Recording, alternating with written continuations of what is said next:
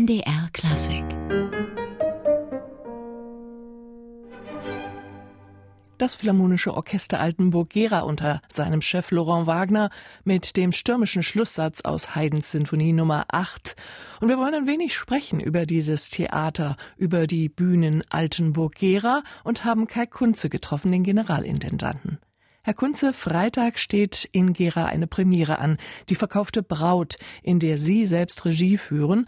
Im Haus Altenburg hatte das Stück ja schon Premiere, jetzt in Gera. Erklären Sie uns doch bitte, wie das bei Ihnen mit den Premieren gehandhabt wird. Das versuchen wir paritätisch zu handhaben. Es gibt in der Regel im Musiktheater drei Premieren in Gera, die dann in der kommenden Spielzeit nach Altenburg kommen und im Schauspiel machen wir es genau umgekehrt. Das hat damit zu tun, dass das Schauspiel in unserem Fünf-Spartenhaus in Altenburg verankert ist. Die wohnen da alle, die proben da, die Schauspieler. Und deswegen ist die Identifikation, und das ist ja ein ganz äh, wesentlicher Bestandteil so eines regional orientierten städtischen Theaters, dass man die Menschen kennt, die Künstler kennt, an ihnen teilnimmt und da die Identifikation, denke ich, in Altenburg mit dem Schauspiel sehr hoch ist. In Gera vielleicht mehr mit Ballett und Musiktheater gibt es also immer etwas mehr A-Premieren, von Musiktheater und Ballett in Gera und Schauspiel ein bisschen mehr in Altenburg. Aber alle Produktionen werden dann getauscht und kommen in der nächsten Spielzeit am jeweils anderen Standort. Das sind zwei unterschiedliche Häuser. Muss da für eine Produktion jeweils gesondert vorbereitet werden? Oder kann man eine Inszenierung einfach übernehmen? Wie planen Sie das? Ja, also es gibt schon äh, viele Dinge, die gehen relativ gut zu übertragen, aber die wesentlichen Punkte ist, dass die Drehscheibe in Altenburg einen Meter weniger Durchmesser hat. Das hat durchaus Konsequenzen natürlich für die Größe der Kulissen und dass wir in Altenburg bislang fast nur Handzüge haben, während in Gera wir also aufwendige Verwandlungen mit einem Knopfdruck eigentlich erledigen können und alle Züge fahren dann maschinell gesteuert, muss in äh, Altenburg alles händisch gemacht werden. Äh, noch, äh, was natürlich sehr personalintensiv ist. Also wir haben schon immer eine richtige Umsetzungsphase mit einer Generalprobe, weil auch die Premiere am jeweils anderen Standort ja keine B-Premiere, sondern auch dort eine A-Premiere, eine richtige Premiere, eine würdige Premiere ist und entsprechend auch vorbereitet sein soll. Die Premiere also der verkauften Braut unter den Bedingungen der Bühne in Gera am Freitag 19.30 Uhr. Das schon mal zum Vormerken. Und nach diesem doch ziemlich fröhlichen Stück gibt es dann im November ein ganz gegensätzliches Die Weiße Rose von Udo Zimmermann, eine Kammeroper, die ein Sujet bedient, das gerade in der heutigen Zeit große Bedeutung hat, nämlich Mut und Zivilcourage. Wie wichtig ist das für Sie, das Thema auf die Theaterbühne zu bringen? Das ist immens wichtig. Wir haben eine äh, sehr große gesellschaftliche Verantwortung. Und gerade unsere Gesellschaft äh, ist von großen Umbrüchen und großen äh, Veränderungen gezeichnet zurzeit.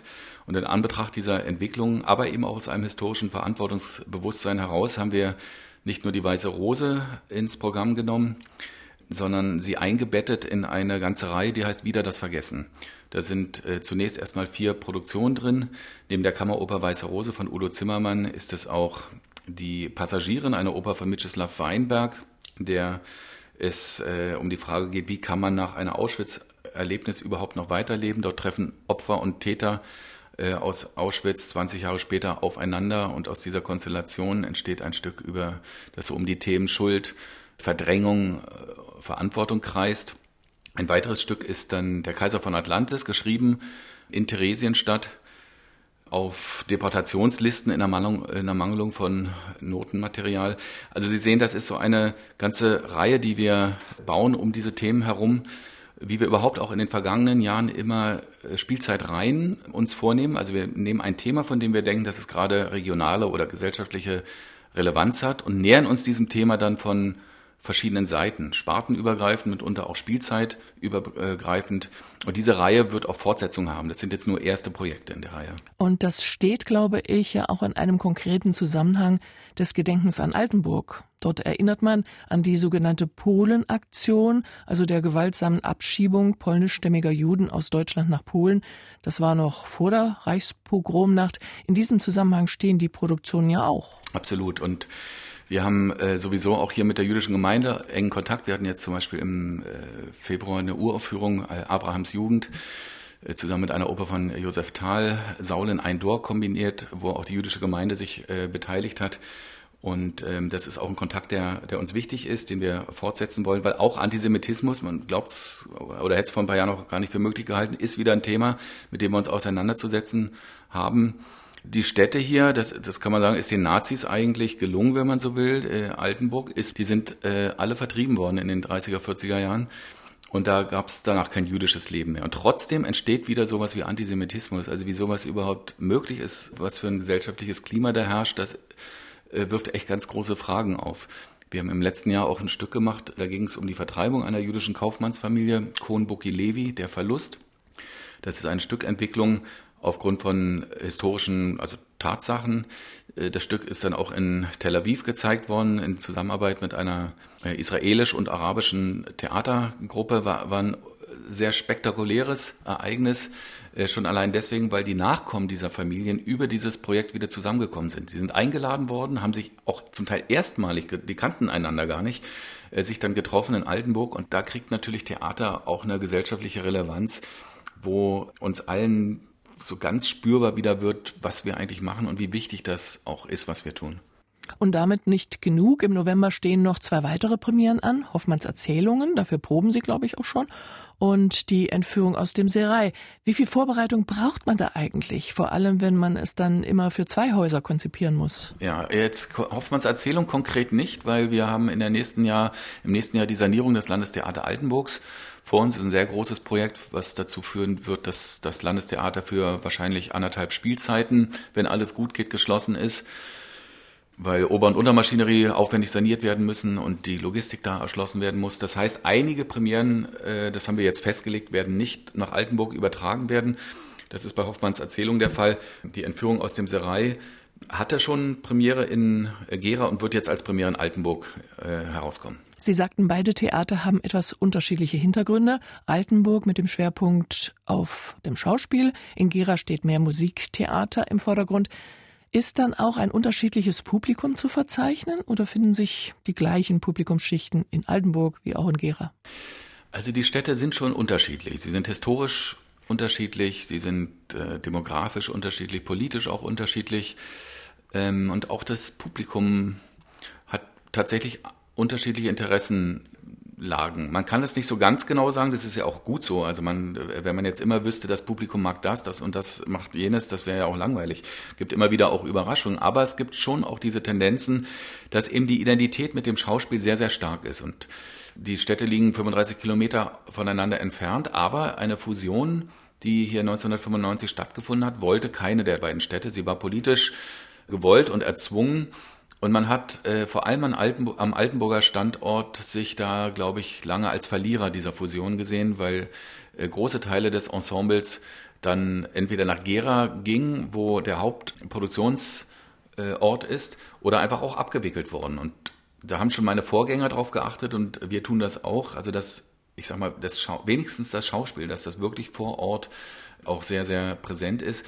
Und so kann man das, glaube ich, erklären, dass dort Schauspiel einfach äh, anders oder stärker angenommen wird als hier und bei den anderen Sparten das umgekehrt ist. Im MDR Klassikgespräch heute Kai Kunze, der Generalintendant der Theater- und Philharmonie Thüringen GmbH Altenburg-Gera und wir hören an dieser Stelle nochmal das Orchester des Hauses, das Philharmonische Orchester Altenburg-Gera unter Laurent Wagner mit dem Scherzo aus Beethovens Sinfonie Nummer 3.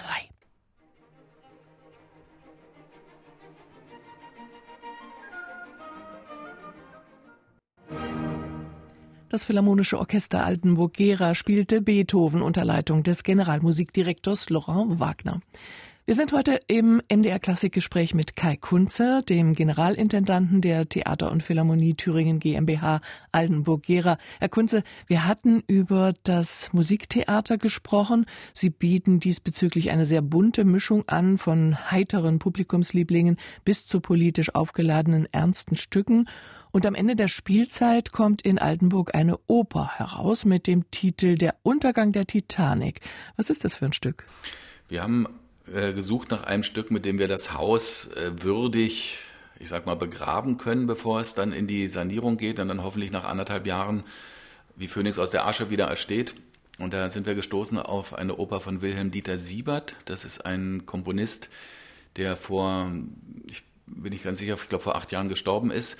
Der leitete die Berliner Gruppe äh, für neue Musik. Und das ist so eine Gruppe, die sich viel auseinandergesetzt haben mit der mit dem Performativen eigentlich der Aufführungssituation, die, wo die Aufführungssituation immer Bestandteil des Werkes war.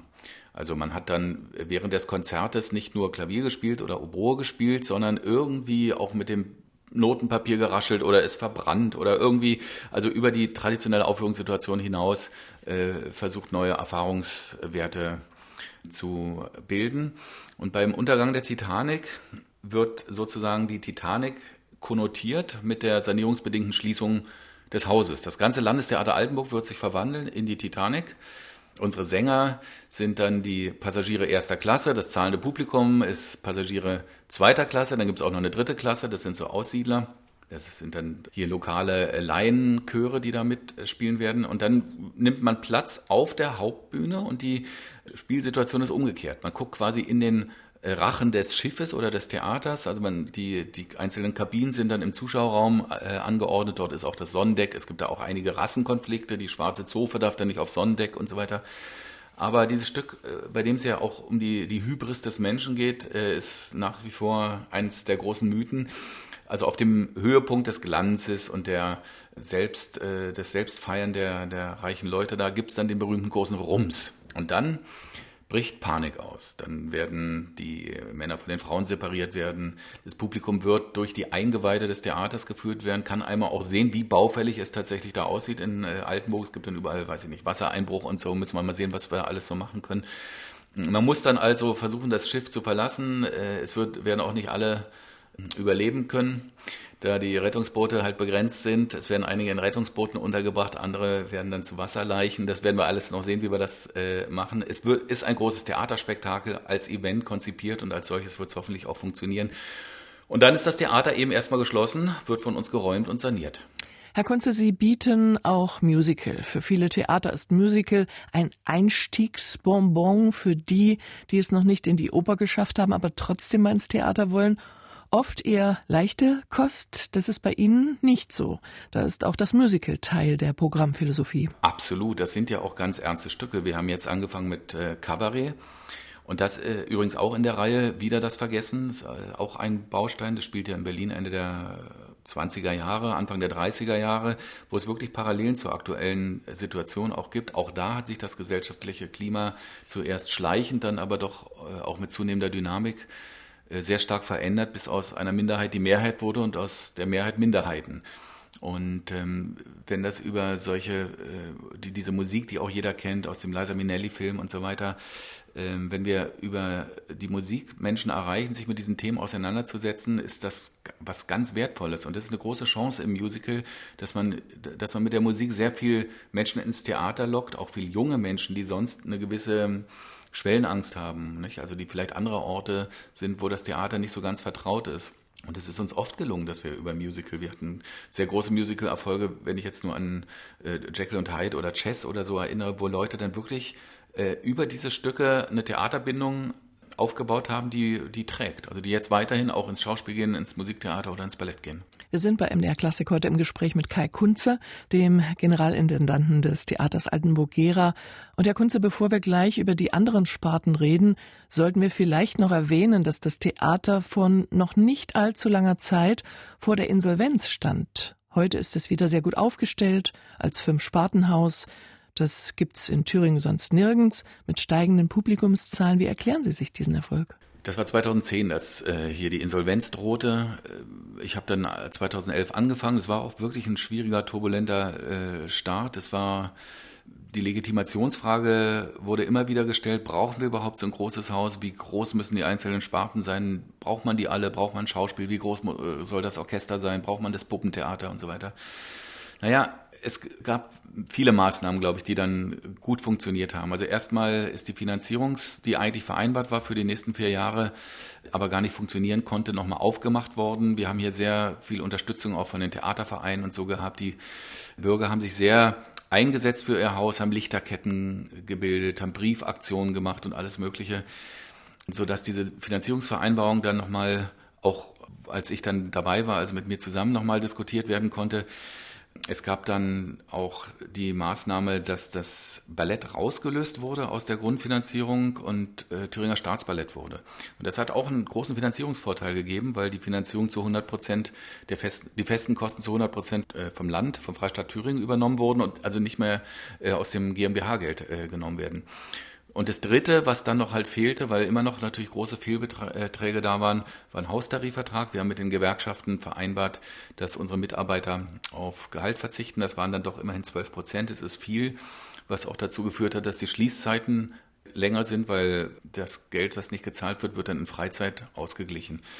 Das waren so die drei eigentlich Hauptmaßnahmen, die erstmal überhaupt eine Basis dafür geschaffen haben, dass man erstmal weitermachen kann. Ja? Und nun galt es aber, äh, diese Legitimationsfrage mal wegzukriegen, dass man nicht jedes Jahr wieder überlegt, muss man so viel Geld ins Theater stecken, was machen die mit dem ganzen Geld? Natürlich kostet Theater Geld, äh, aber allein schon im pekuniären Bereich bringt das Theater auch wieder viel zurück über die ganze Umwegsrentabilität. Aber es bringt natürlich einen ganz anderen Mehrwert, auch einen Standortfaktor, der für viele andere Bereiche in den Städten und in den Kommunen absolut notwendig ist. Und ich mag mir gar nicht ausmalen, wie diese Städte hier aussehen, wenn es das Theater gar nicht gäbe. Abgesehen davon ist es auch ein ganz großer Arbeitgeber. Ne? Wir haben über 300 Arbeitsnehmer bei uns.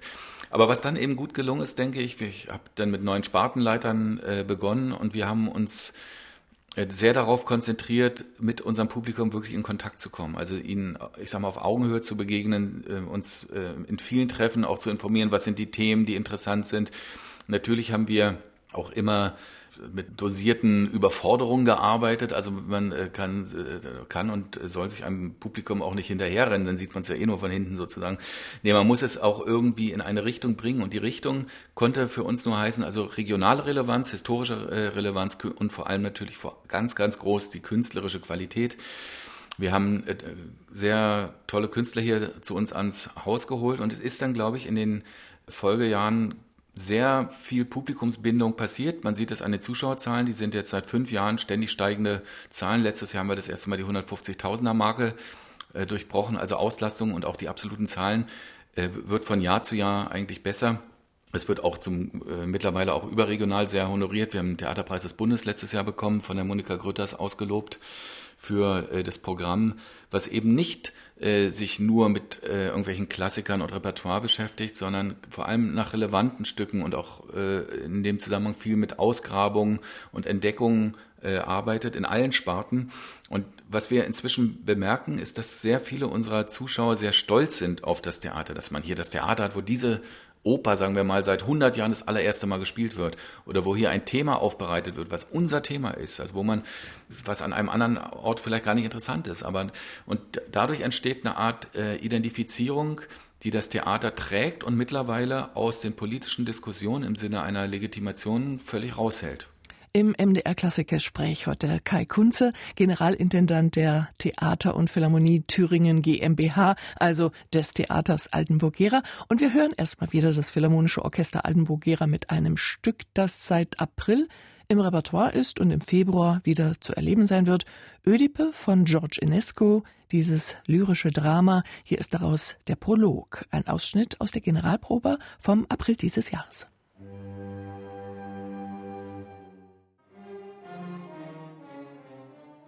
Das Philharmonische Orchester Altenburg-Gera unter seinem Chef Laurent Wagner mit dem Prolog zum lyrischen Drama Ödipe von George Enesco Premiere war im April. Und im MDR Klassikgespräch heute Kai Kunze, der Intendant des Theaters Altenburg-Gera. Herr Kunze, wir hatten ja vorhin das Ballett erwähnt, das ja zum Thüringer Staatsballett avanciert ist. Das ist ja eine vielgelobte Kompanie, die sicher auch einen gehörigen Beitrag zum Erfolg ihres Hauses leistet. Was ist da in dieser Spielzeit zu erwarten? Wir haben jetzt zwei Produktionen in dieser Spielzeit. Erstmalig äh, eine Premiere, die wir in Erfurt herausbringen, weil der Gedanke des Thüringer Staatsballettes, das sagt ja der Name auch, ist, äh, dass es eben nicht nur auf Altenburg-Gera äh, fixiert ist. Es ist nach wie vor eine der fünf Sparten, die wir hier haben. Aber wir sind auch äh, daran interessiert, also haben das jetzt auch ähm, sehr forciert, dass unser Staatsballett auch mal ein Fenster in der Hauptstadt hat.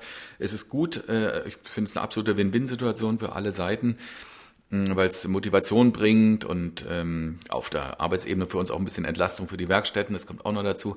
Aber wir haben uns erstmal für einen Klassiker entschieden, Giselle in einer neuen Interpretation von Silvana Schröder. Ich glaube, es wird eine sehr schöne Produktion mit einem wunderschönen, aufregenden Bühnenbild die im November dort ähm, herauskommt. Und dann Ende Januar bei uns Premiere haben wir zur Eröffnung der neuen Ballettwoche, die wir alle zwei Jahre machen. Dort laden wir immer Kompanien auch aus anderen Ländern ein, die dann zusammen mit unserer Kompanie mal so eine Leistungsshow zeigen, was Ballett heute so kann.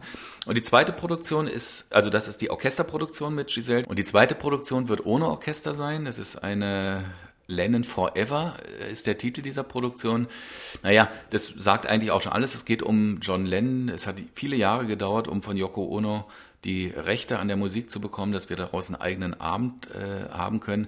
Es wird eine Band geben auf der Bühne, die live spielt und mit unseren Tänzern äh, bestimmten Abend erarbeitet, der wie zum Beispiel auch Keimzeit oder auch Edith Piaf hatten wir in den letzten Jahren. Also das sind Stücke mit Live-Musik, wo es oft auch um biografische Dinge geht, die bei unserem Publikum extrem gut laufen. Und dann gibt es die Philharmonie, ihr Orchester, das wir ja schon mehrfach gehört haben, das sich auch einen sehr guten Ruf erarbeitet hat, auch viel Unbekanntes bringt, spannende Konzertprogramme auf die Beine stellt. Welche Rolle spielt das Orchester fürs Haus? Also wir sehen das zum Beispiel äh, daran, dass wir in dem Programm Exzellente Orchesterlandschaft äh, bedacht wurden. Das ist ein äh, Förderprogramm, was sich eigentlich nur an Sinfonieorchester wendet. Wir sind ein Fünf-Spartenhaus. Das Orchester spielt eben in der Oper, Operette, Musical, im Schauspiel, auch im Puppentheater mal. Also da gibt es also sehr, sehr viele äh, Verzweigungen, hat aber auch eine sehr selbstbewusste eigene Reihe, nämlich die Philharmonischen Konzerte. Das sind so neun bis zehn pro Spielzeit, wo von der großen Bruckner Sinfonie bis dann runter auch aber zu einem Haydn oder Mozart.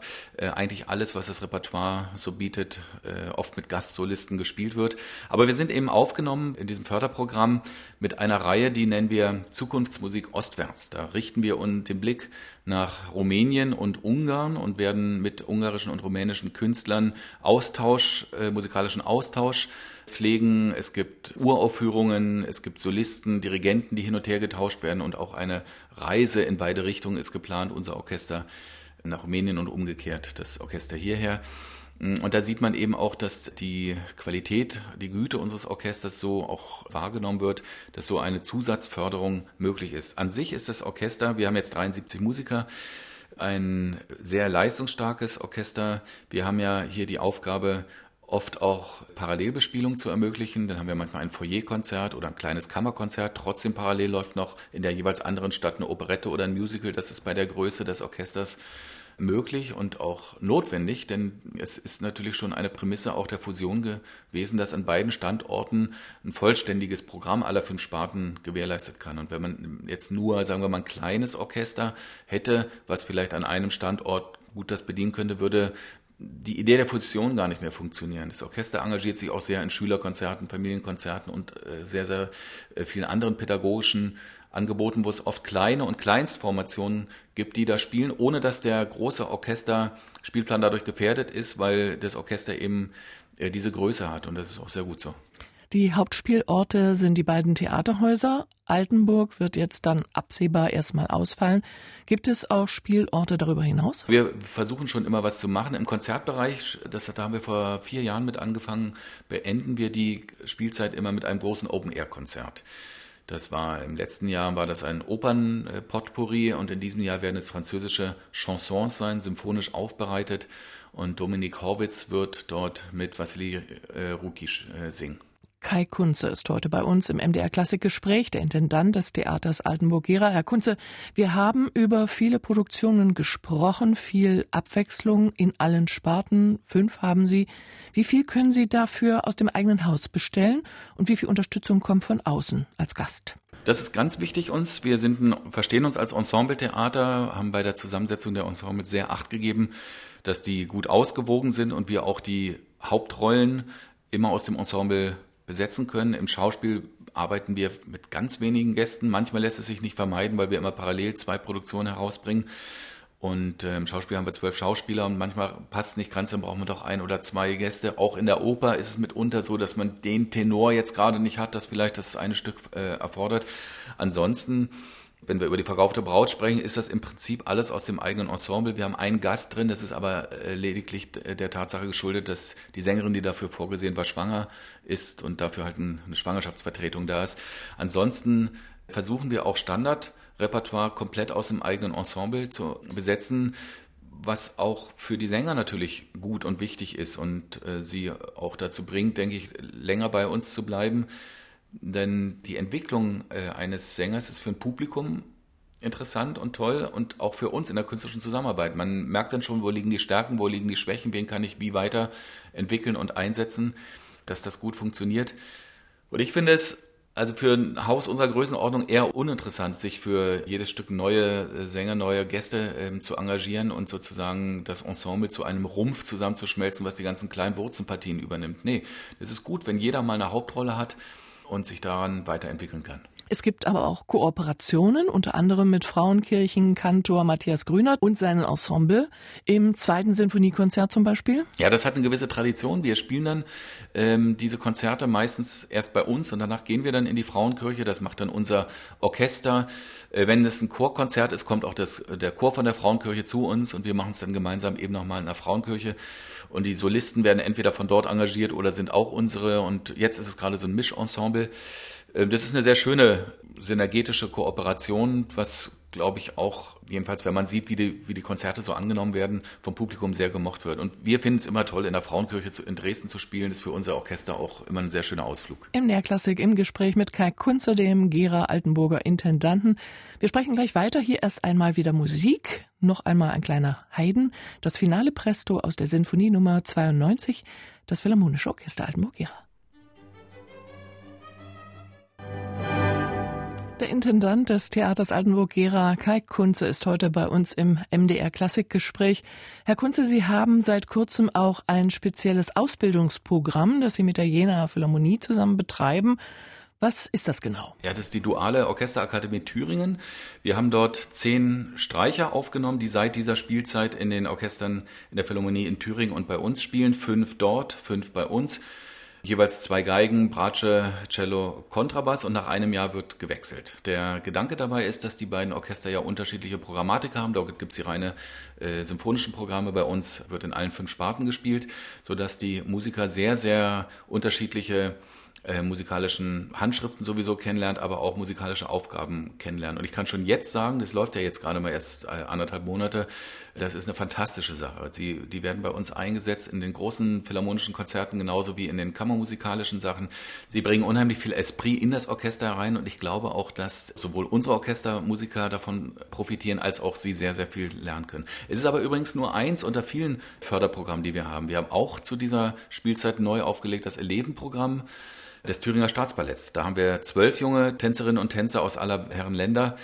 Und ähm, die werden, waren jetzt im Kabarett schon im Einsatz, äh, sind auch bei Giselle dabei. Es wird ein eigener Abend kreiert werden, nur für dieses, äh, nur für die Eleven. Dann als drittes das Thüringer Opernstudio machen wir jetzt schon das äh, vierte Jahr zusammen mit den Theatern in Erfurt, Weimar und Nordhausen. Und last not least haben wir seit letztem Jahr in unserem Puppentheater, mh, finanziert von der Theaterstiftung Gera, eine Stipendiatin für Puppentheaterregie. Ich glaube, das gibt es überhaupt weltweit äh, nur bei uns. Das ist eine äh, junge Dame, Kai-Anne Schumacher, die eine ganz tolle Premiere hingelegt hat mit dem Misanthropen und äh, schon in der vergangenen Spielzeit ein kleines Stück, irgendwie anders heißt das Stück, und in der kommenden Spielzeit als Koproduktion von Puppentheater und Musiktheater der Kaiser von Atlantis inszenieren wird. Das Puppentheater ist eine ganz spannende Sparte, ist unsere kleinste, aber vielleicht auch unsere fleißigste, weil die spielen praktisch jeden Tag hoch und runter für Kinder und es ist äh, genauso wie für Jugendliche und Erwachsene. Es ist ein Theater, wo man, sagen wir mal, diese theatralische Grundsubstanz ganz stark äh, immer wieder spürt, nämlich der Zauber der Verwandlung. Ich bin ein ganz großer Fan vom Puppentheater und freue mich immer über die Produktionen, die da rauskommen. Wenn man vorausblickt auf die Saison, es ist für einen Intendanten sicher schwer, da etwas herauszugreifen, aber worauf freuen Sie sich besonders? Na, mir ist sehr wichtig dieses Projekt Die Passagieren. Das ist eine immens wichtige Oper. Dmitri Schostakowitsch, Zeitgenosse, also ein bisschen älter als äh, der Komponist Vyacheslav Weinberg, nannte das Stück 1962 komponiert die wichtigste Oper unserer Zeit und eine Hymne an den Menschen. Und es geht da, ich habe es vorhin schon kurz skizziert, wir sind Anfang der 60er Jahre auf einem Luxusdampfer, der nach Amerika fährt. An Bord ist ein Diplomat der Bundesrepublik Deutschland zusammen mit seiner Frau. Er ist so in diplomatischer Mission und sieht plötzlich, wie seine Frau kreidebleich wird im äh, Angesicht einer Passagierin, die ihr entgegenkommt. Und wie sich herausstellt, war diese Passagierin wohl mal Insassin in Auschwitz und seine Frau ihre Aufseherin was er bis dahin noch gar nicht wusste. Und die Komplikationen, die daraus entstehen, erstmal denkt er nur an seine Karriere. Wenn das rauskommt, äh, das darf niemand erfahren. Ja? Und dann fängt sie an, sich zu rechtfertigen, wie sie sich verhalten hat, wie sie da, da reingekommen ist. Und das ist ungeheuer interessant, ist eigentlich ein Stück aus Täterperspektive wie damit umgegangen wird. Es gibt viele Szenen, die in Baracken oder in, in einer Werkstatt oder einer Rampe oder so in Auschwitz spielen. Das ist natürlich ungeheuer diffizil, wie man damit überhaupt umgeht auf der Bühne. Es gibt immer so Rückblenden, also eigentlich immer aus der Erzählung. Sie versucht sich zu rechtfertigen, sagt, du musst verstehen, sie, sie haben uns alle voller Hass angeguckt und ich musste so reagieren. Und dann blendet das so über in die Situation und wir sind dann beim Appell oder bei irgendeiner Auschwitz-Situation. Und wie man damit theatral umgeht, da sind wir fast ein bisschen, ja, eigentlich schon sehr nervös, weil das, wie, das kann ja keine Folklore des, des Leidens oder des Grauens auf der Bühne geben. Und äh, darf und kann man das überhaupt darstellen, äh, Auschwitz äh, auf der Bühne? Da es aber immer retrospektiv, also immer erzählt ist, kann man da auch eine Kunstform, glaube ich, zu, äh, zu wählen. Und ich finde das wirklich ein sehr, sehr spannendes und berührendes Stück. Dazu kommt, dass es in sieben Sprachen ist. Jede Figur spricht in ihrer Landessprache, weil auch in Auschwitz, sie sind ja von überall her zusammengekarrt worden. Da spricht die eine Russisch, die andere Polnisch, eine spricht Jiddisch, eine Französisch und so weiter. Ne? Also in sieben Sprachen. Nur das Paar spricht halt immer Deutsch miteinander. Wir machen das natürlich alles mit Übertexten, so dass man gut folgen wird. Aber es ist ein sehr, sehr berührendes und bewegendes Stück und ich wünsche mir sehr und hoffe sehr, dass äh, unser Publikum da neugierig ist, sich der Situation auch stellt. Es ist halt ein großes Thema, aber ich bin da auch zuversichtlich, wenn ich sehe, wie jetzt zuletzt zum Beispiel ein Stück wie Oedipe von George Enesco gelaufen ist, ein, auch ein, erstmal ein völlig unbekanntes Stück, auch mit einem großen, schweren Thema, ist halt einziges große Menschenthema, die Oedipus-Geschichte und hatten wir drei ausverkaufte Vorstellungen. Also das läuft dann manchmal besser so ein Stück als La Boheme. Da ist man, das ist, das ist eben das Schöne auch am Theater, dass man es gar nicht so berechnen kann. Und ich auch die Erfahrung gemacht habe, äh, dass es viele Wiederholungstäter gibt, also die einmal in so ein Stück gehen und sich das dann doch noch ein zweites oder sogar ein drittes Mal angucken, weil sie sagen, das war mir jetzt viel zu viel äh, Information und so viele Eindrücke, ich muss das nochmal für mich sortieren und verifizieren. Ist das auch ein Bildungsprozess beim Publikum, dass man dann irgendwann das Neue, Herausfordernde dem Bekannten vorzieht? Ich glaube, das hat auch was mit Vertrauen zu tun, dass da im Laufe der Jahre einfach auch ein gewisses Vertrauen entstanden ist, dass da nicht auf der Bühne irgend, wie soll ich sagen, irgendein spinnertes Zeug vorgesetzt wird, sondern dass Themen ernst aufbereitet werden. Wenn ich das, klingt jetzt, ist, ist wahrscheinlich auch eitel, wenn ich das jetzt mal sage. Also äh, mir hat neulich eine ältere Dame ein ganz tolles Kompliment gemacht, über das ich mich wirklich wahnsinnig gefreut habe. Die hat gesagt, also Mazeppa hatte ich inszeniert. Sie sagt, naja, so ein Stück, wo es immer nur um Krieg geht und so, sowas sehe ich wirklich nicht gerne. Aber als ich gesehen habe, dass Sie das inszenieren, da wusste ich, dass das toll wird und bin so glücklich und dankbar, dass ich diesen Abend heute erleben durfte. Das ist natürlich wunderbar, wenn man äh, solche äh, Feedbacks bekommt. Und ich glaube, das ist eben in allen Sparten gut gelungen, dass es dann in den letzten sechs, sieben Jahren zunehmend äh, Vertrauen äh, gewachsen ist. Und wie gesagt, über 150.000 Mal ist uns in der letzten Spielzeit das Vertrauen ausgesprochen worden.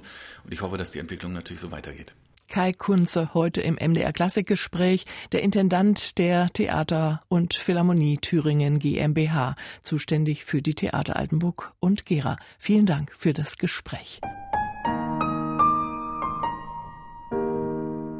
MDR Klassik